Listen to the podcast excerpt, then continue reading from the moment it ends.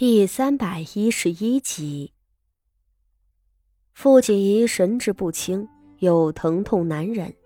他并没有听清御医们的话，反倒一直以为自己要死了。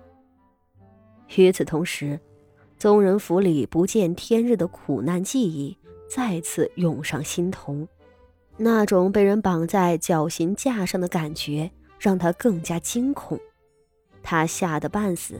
早已顾不上什么贤明，还主动往徐策怀里面钻，一笔哭道：“我害怕，我害怕。”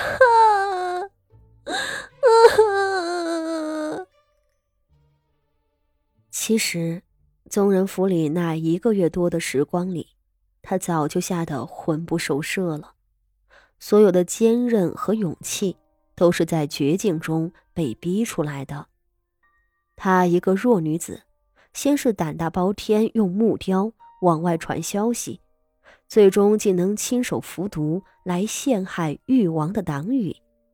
难道她真的一点都不怕吗？不，不是的，她不过是凭着一口心气儿撑着罢了。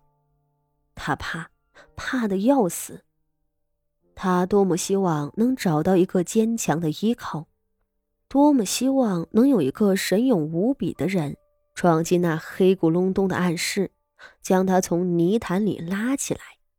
那个人不会是旁人，只能是他的未婚夫徐策。在他的生命里，无条件对他好的人，除了早逝的生母。就只有这个古怪的陌生男人了。徐策面相凶狠，但他清楚的知道，这个男人一定会帮他，因为徐策一直在帮他。终于，徐策来了，而且就在他的身边，他如同抓住了一根救命稻草，再也不想放开。你不要走。我我真的很怕。父亲一哭着趴在徐策身上，徐策简直是手足无措了。好了，我不走。徐策用手环住他的胳膊，声色是难得的温和。两位御医目瞪口呆的瞧着上头这两人的举动，我的天哪！那徐大将军不是向来不好女色吗？这会儿竟在大庭广众之下和荣安县主搂搂抱抱。若说徐策是个男人，不守礼法也就罢了，可荣安县主，县主她还是个未出阁的姑娘啊！一个姑娘和未婚的夫君抱在一块儿，还主动往男人的怀里面蹭，这这这，成何体统啊！这京城上层的贵族圈子里，哪里出过这么放肆的女子啊？两个御医和外头进来的女官们都面面相觑，好在这两个御医还记得自个儿的本职。忙借口熬药，急急退下了，不肯再看这不堪入目的画面。很快，又上来两个捧着药碗的宫女，这便是要给傅锦仪喝的药了。两人跪在床前，面红耳赤的禀道：“秦大将军，且让让，奴婢们要服侍县主吃药。”徐策这才如梦初醒，一瞧四周还有外人呢，脸上顿时尴尬起来。他急忙想要松手，只是那傅锦仪却不肯了。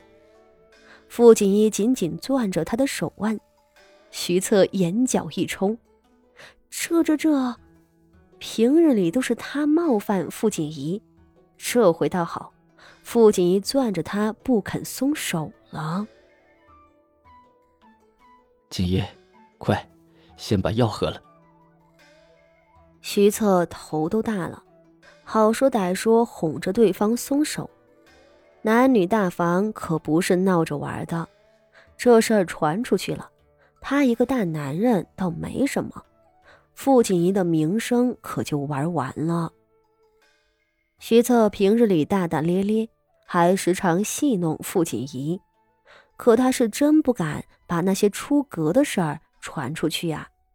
他知道，女人的名声比命更重要。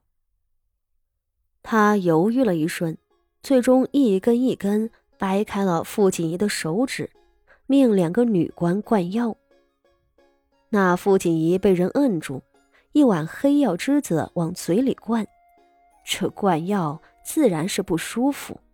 傅锦仪哭得更厉害了，被人抓住的手指还在挣扎着要去够徐策的衣裳。徐策彻底的无语。好不容易灌完了一碗药，那药是平心静气止疼的，傅锦仪这才稍稍平静。折腾半晌，傅锦仪极不安稳的睡了过去，眉头紧锁，脸颊苍白，显然还是一副惊恐的模样。徐策看着他，叹了一口气：“好嘛？平日里还当你是个矜持的。”原来，徐策这会儿是很担心傅锦仪的名声的。然而瞧他模样可怜，又不忍心离开了，索性搬了椅子坐在床边守着。傅锦仪的睫毛一颤一颤的，徐策看着心中越发柔软。他在想，这丫头压根儿就没有自己想象的那么大胆呢。这往后自己的脾气是不是也该收收了，免得哪日真吓着了。两个人就这么静静的待着。屋里服侍的人除了两个御医，还有几个太子妃拨过来的宫女，自然是将方才之事尽收眼底。徐策一臂发愁，一臂招来自己的亲兵，吩咐道。去太子妃殿下跟前求个恩典吧，今日之事可万万不能传出去啊！